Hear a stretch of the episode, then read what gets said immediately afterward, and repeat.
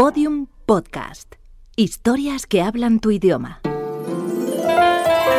Historias de medianoche. Chicho Ibáñez Serrador.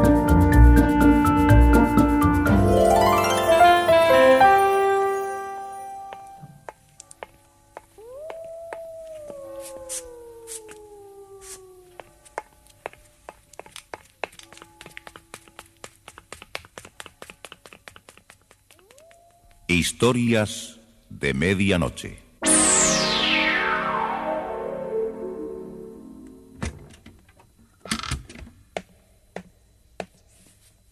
Buenas noches. La cadena Ser les invita desde este momento a entrar en la biblioteca del suspense. Adelante, por favor. Nos está esperando Narciso Ibáñez Serrador.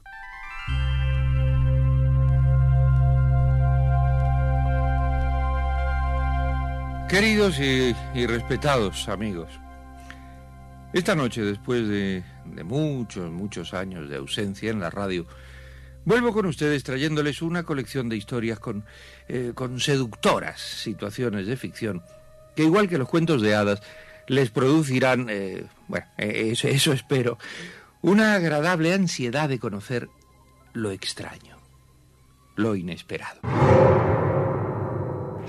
Algo así como si les contásemos el cuento de Caperucita Roja, pero con, eh, con, tres lobos y con dos abuelitas.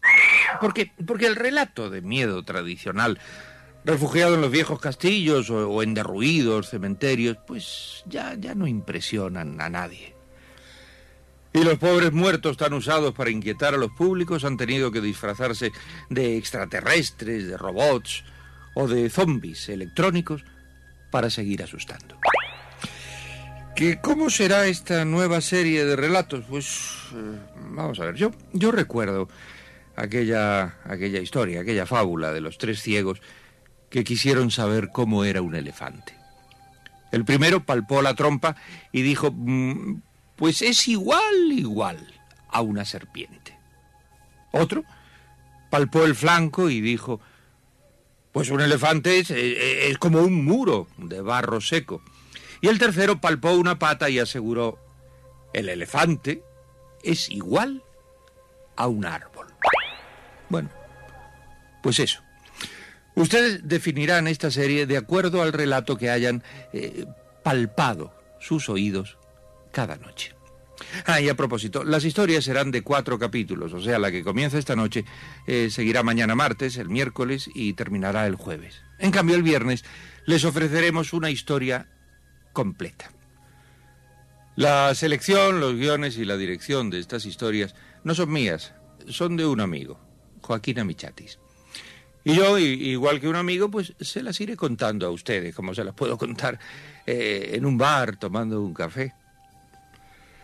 Y ahora, para empezar, me pongo el disfraz de mago, porque vale, vale la pena intentar las hechicerías que practican los brujos como la de, la de convertir una calabaza en un helicóptero, o transmutar a un ratón en un tenor de ópera.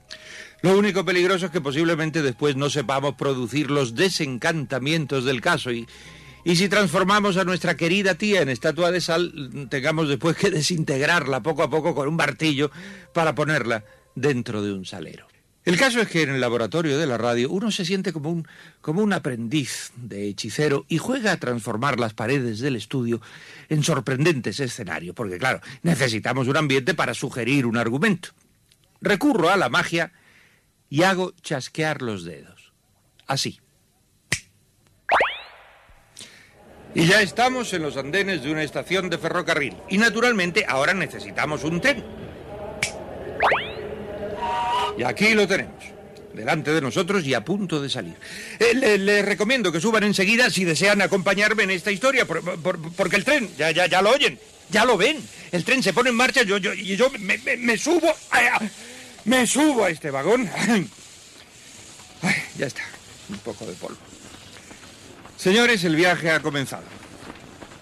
Entramos por este pasillo y ahora, bueno, pues ahora nos falta algún personaje. Para ello, vuelvo a la fórmula mágica de chasquear los dedos.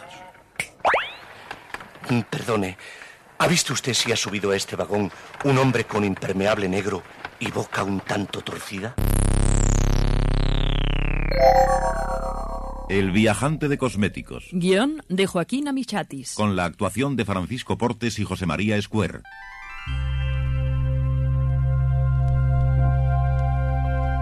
Gilbert Cooper era vendedor viajante de productos de tocador. Tenía su casa en la localidad de Tedford, en el valle central del condado de Norfolk. Solía recorrer en tren los pueblos y las ciudades de toda la zona del sureste de Inglaterra para vender sus jabones y cosméticos. Y aquella noche estaba allí, en aquel andén oscuro y desierto de la estación de Lexington.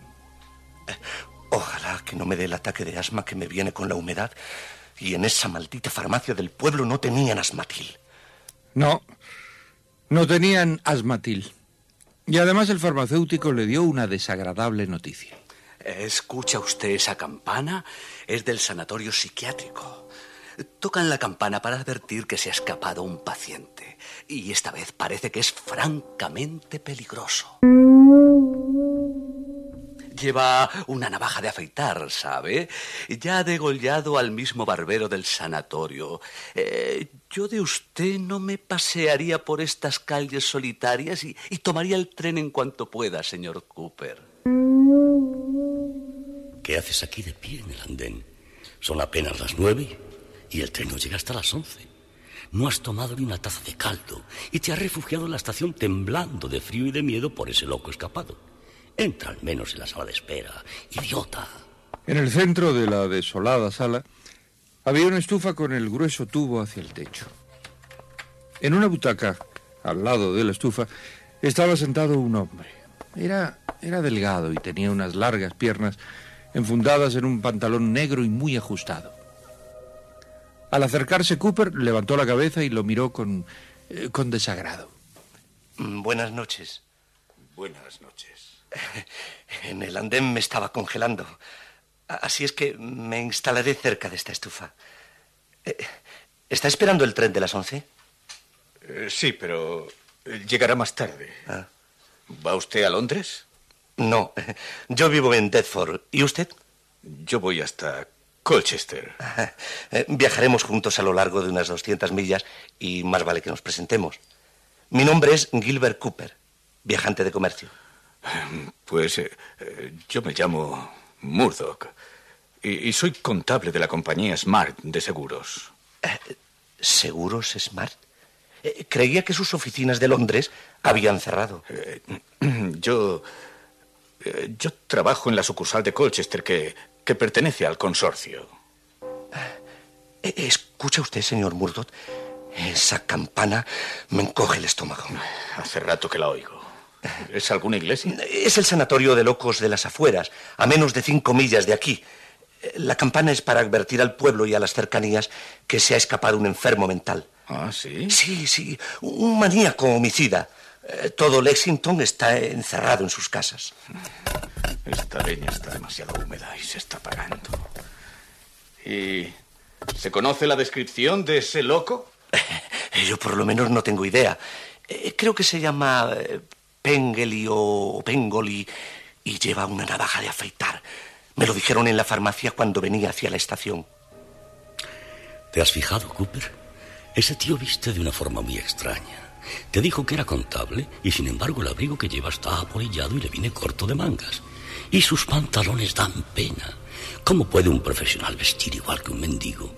Esas ropas no le pertenecen, no hay duda. ¿Te has fijado en sus ojos ariscos e inyectados de sangre? Sí. Cooper se había fijado en todas esas cosas y, y se removió inquieto en su butaca. Cooper, es él. Ha dirigido sus pasos hasta la estación. Por el camino habrá entrado a robar en alguna casa para cambiar su uniforme gris del sanatorio por ropas normales. O quizás haya asesinado a un hombre para conseguirlas. Escucha, Gilbert, ese hombre ha mencionado una compañía de seguros. Es muy conocida y te la mencionó porque fue la primera que le vino a la mente. Y pegó un resbalón al decirte que funcionaba en Colchester. Es el consorcio de... ¡Mentira! No existe tal consorcio. Además no lleva ninguna maleta. ¿Qué podría hacer un empleado de seguros Smart en este pueblo? ¿Sabe, ¿Sabe algo más de ese demente? No, no demasiado. Em, Parece, parece que tiene un carácter un poco violento, lo cual es justificable. En ese manicomio lo deben tratar muy mal. ¿Lo está defendiendo ahora? Ah, no, no, no, no, no, no es eso. Usted me dijo que era un homicida. ¿A quién ha matado? Eh, Que yo sepa, al barbero del sanatorio, ¿Y cómo lo mató? degollándolo con la navaja. ¡Qué vulgaridad! Se puede matar a una persona de muchas maneras más originales. ¿Usted cree? Por supuesto. Estrangulándolo con las manos, o asfixiando con una almohada, torciendo la espalda hasta romper la espina dorsal, o rompiendo el cráneo con un objeto contundente, como este atizador, por ejemplo. ¿Qué le ocurre, señor Cooper? Cooper, Cooper. ¿No se siente usted bien? No es nada. Es solo un poco de asma que eh, siempre me viene cuando estoy sobresaltado y... ¿Está usted sobresaltado? No, no, no, no. Ya, ya está pasando. Imbécil. Ahora él sabe que lo ha reconocido. ¿Y si me levanto y corro hacia la puerta pidiendo auxilio? Ingenuo. Nunca llegarás a la puerta y te romperá la cabeza con el atizador. ¿Qué hago, Gilbert? ¿Qué hago? Si tuviera un arma para defenderme. Tienes al menos algo para mantenerlo a raya. Te equivocas, no tengo nada. ¡Estúpido! ¿Acaso ese spray de laca malísima que andas trayendo no serviría para dejarlo medio ciego en caso de apuro? Sí, tienes razón. Pero está dentro de mi maletín y no podría sacarlo aquí delante de él. Me atacaría antes que... Vete a los lavabos, cretino. Es que todo te lo tengo que decir. ¿A dónde va usted? A los lavabos. ¿Me excusa un momento? Rodeando la estufa y la silla que ocupaba el loco, se encaminó hacia allí. Si al menos tuviera pestillo la puerta, pero no tiene ni picaporte. No pierdas la calma, Cooper. Lo importante es que ese loco no sospeche que tú le has identificado. ¿Quieres decir que he de salir otra vez a la sala y sentarme delante de ese chiflado del atizador? Saca el spray del maletín y póntelo en el bolsillo del abrigo. Y al menor intento que haga, le bañas los ojos de laca.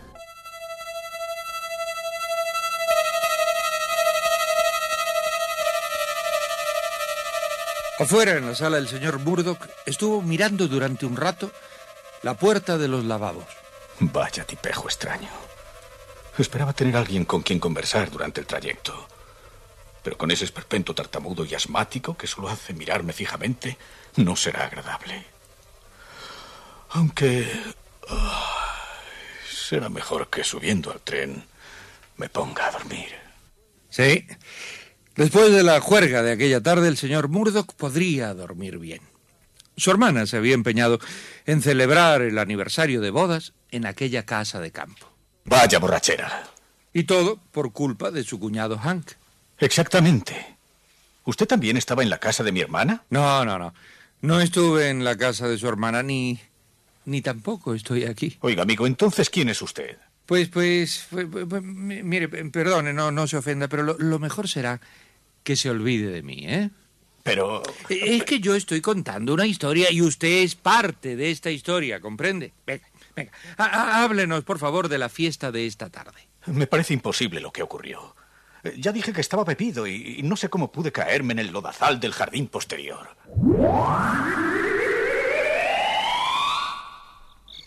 ¡Qué barbaridad! Parece una estatua de barro. Así no puede regresar. El traje ha quedado imposible. Y la camisa. Y el abrigo también. ¿Y qué va a hacer el pobre John? Tú sabes que la compañía Smart es muy estricta. No puede faltar a su trabajo. Ya sé, ya sé. En la guardilla tengo un abrigo viejo del jardinero. ¿Y el traje? Eh, Le pondremos ese que tengo en el baúl. Le va a quedar corto y apretado. Eh, El asunto es que llegue esta noche a Colchester. Prepara la ducha y un litro de café para despejarle la cabeza.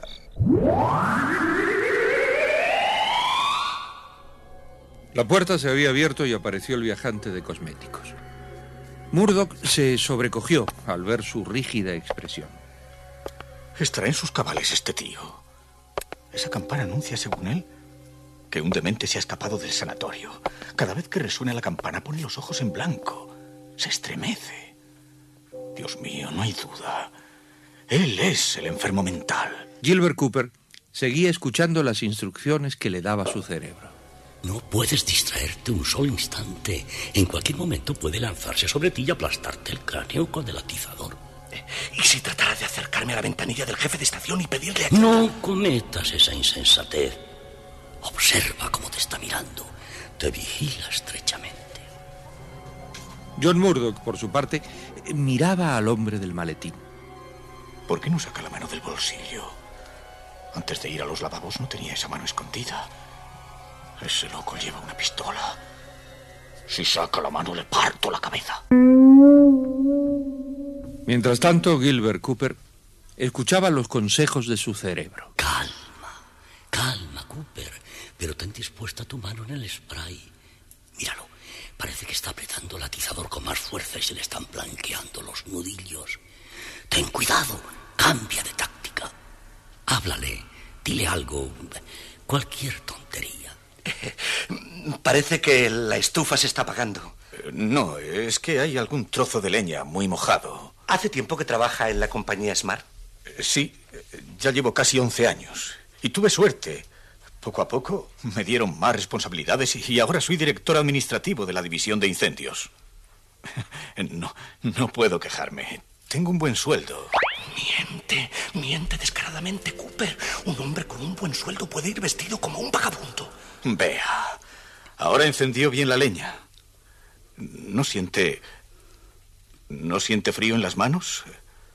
¿Por qué no se las calienta acercándolas a la estufa? Estoy bien así. Gracias. No puedo hacer que saque la mano. Y no valen argumentos frente a una pistola encañonada a través de un bolsillo. Su cuidado, Cooper. Está recelando demasiado. Quiere que saques tu mano fuera. Está muy nervioso. Se acerca un tren. Pero no es el que estamos esperando. Por supuesto que no. Es el de carga que pasa hacia el norte. Ni siquiera se detiene aquí.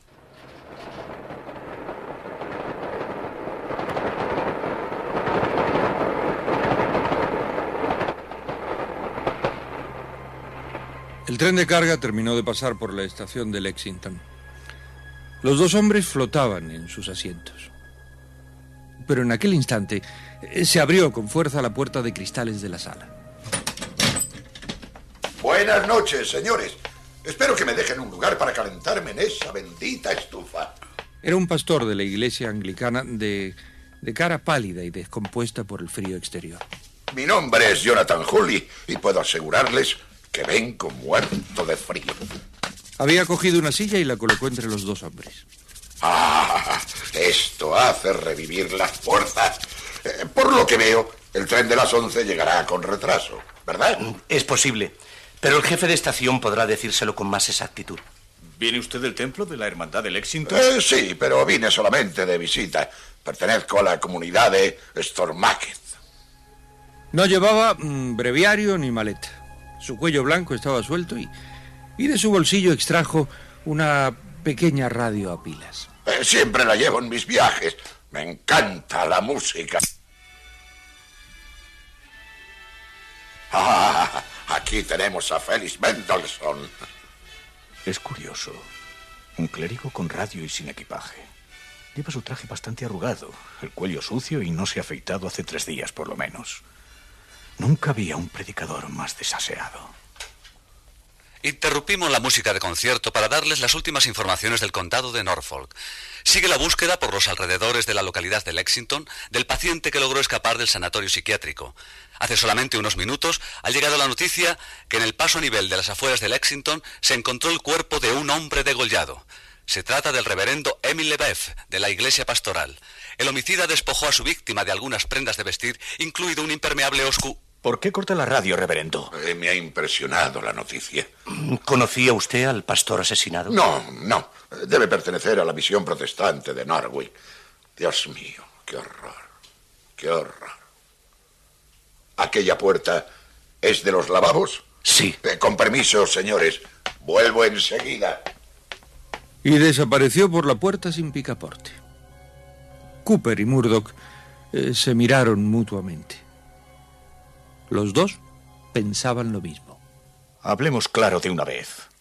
¿Usted no es el loco asesino? Eso mismo quería preguntarle. ¡Qué estupidez! Y pensar que desde que apareció usted creí que era el maníaco ese. Pues yo habría apostado mi mano derecha que era usted el enfermo del sanatorio. El loco es ese pastor de los infiernos. Lo mismo pienso yo. Si ese tipo es un predicador, yo soy un astronauta. Va sin afeitar. Y sus zapatos están llenos de barro. No lleva equipaje. Y su traje da pena. Además, no tiene aspecto de clérigo. Es él, no hay duda. Mató a ese pobre predicador y se puso su traje negro. ¿Y el impermeable que mencionaba la radio? ¿Qué sé yo? Tenemos que irnos enseguida. Ni soñarlo. Ese hombre puede perseguirnos y en la oscuridad degollarnos en menos que canta un gallo. Entonces, ¿qué hacemos? Lo mejor sería aprovechar que está en unos urinarios y atacarlo ahí mismo. ¿Atacarlo? Dios mío, no, no. ¿Cómo vamos a...? Con el atizador. Santo Dios. No cuente conmigo. No sea estúpido. No le costará nada darle en la cabeza con el hierro. ¿Por qué no le atiza usted? Yo tengo un principio de asma que... Está bien. Lo haré yo. No hará falta golpearle muy fuerte, lo suficiente para dejarle sin sentido y poder llamar a la policía. Me parece bien. Manos a la obra. Y coja el atizador. Me acompaña, ¿no? Por supuesto. Vamos. No se oye nada. Adelante, señor Murdoch. Usted primero. Gracias. Entraron sigilosamente al lavabo. El loco estaba de espaldas, lavándose las manos. El señor Murdoch se acercó a él y enarbolando el atizador le golpeó en la cabeza. ¿No ve? No le pude dar con mayor delicadeza. ¿Y qué hacemos con él ahora? Lo dejaremos aquí dentro. Ay, el peligro ha pasado. Me parece mentira. Uf, vaya hora y media que me ha hecho usted pasar. No me diga nada. Los peores minutos de mi vida. Mi única esperanza era el atizador. Sí, que ya lo veía en mi cabeza. Oiga, ¿y usted qué escondía en el bolsillo? ¿Una pistola? ¿Qué va? Mire, un spray de laca. Realmente estaba muerto de miedo. Lo mismo yo. Bueno, habrá que dar cuenta de esto. Eh, sí, todo un condado está esperando la noticia. El jefe de estación podrá llamar por teléfono.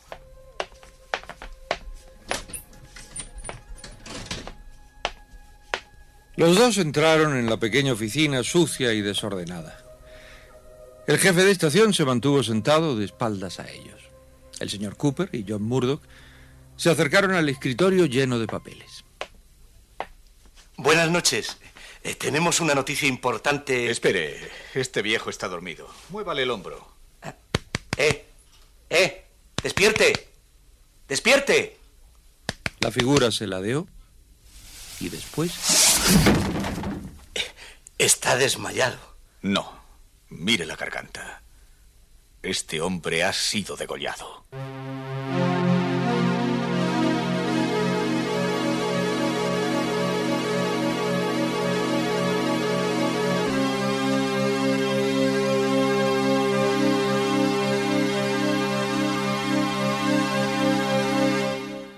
Historias de medianoche.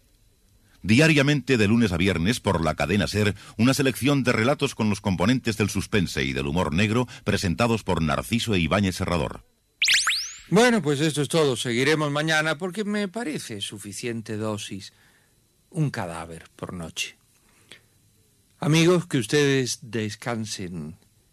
Descansen bien. Hasta mañana. Historias de medianoche, con mucho suspense. Todos los episodios y contenidos adicionales en historiasdelamedianoche.com. Síguenos en Twitter, arroba medianoche, y en facebook.com barra historias de medianoche.